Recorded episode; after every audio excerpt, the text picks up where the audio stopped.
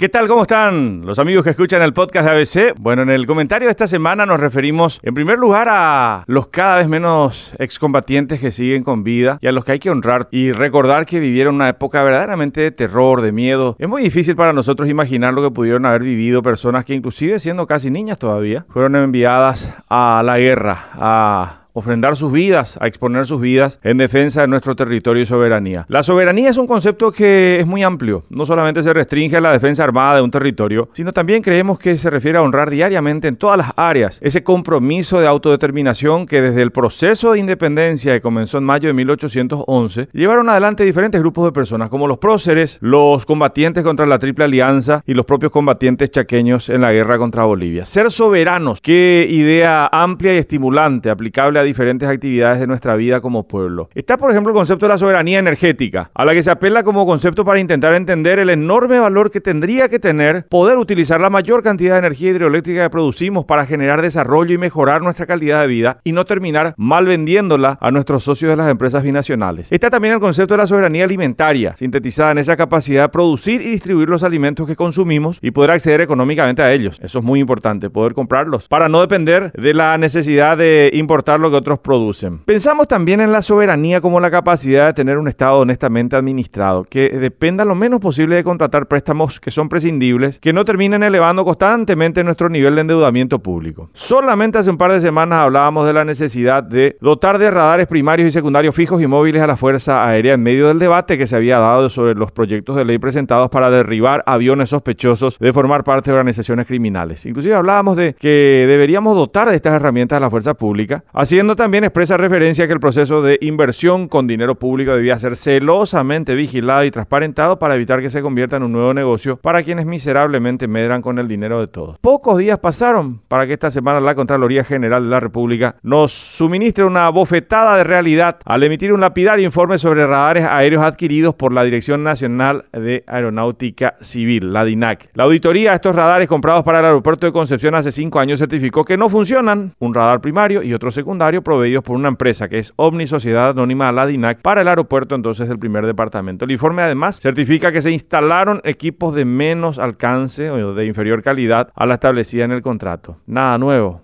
nada sorprendente dirán otro más de los negocios hechos con el dinero público. El contrato fue adjudicado hace casi cinco años bajo la administración de Luis Aguirre y fue ejecutado principalmente bajo la de Edgar Melgarejo con un costo total para el Estado de más de 50.800 millones de guaraníes, de los cuales el actual titular de la DINAC, Félix Canazawa, también realizó un último desembolso de reajuste. El informe que dio la Fuerza Aérea sobre el caso es lapidario. El radar primario instalado en el aeropuerto de la base de Concepción solamente es capaz de suministrar información imprecisa para las operaciones de intercepción a su limitado alcance. Este informe de la Contraloría ya se remitió a la Fiscalía. La DINAC promete corregir ahora el problema. En otros tiempos, pensando en nuestros combatientes chaqueños, en la Triple Alianza y sobre todo en el proceso de independencia, la traición a la patria se pagaba con fusilamiento. Ahora nos conformaríamos con que la justicia haga que los responsables vayan con sus huesos a la cárcel y devuelvan el dinero mal administrado. Hasta la próxima semana.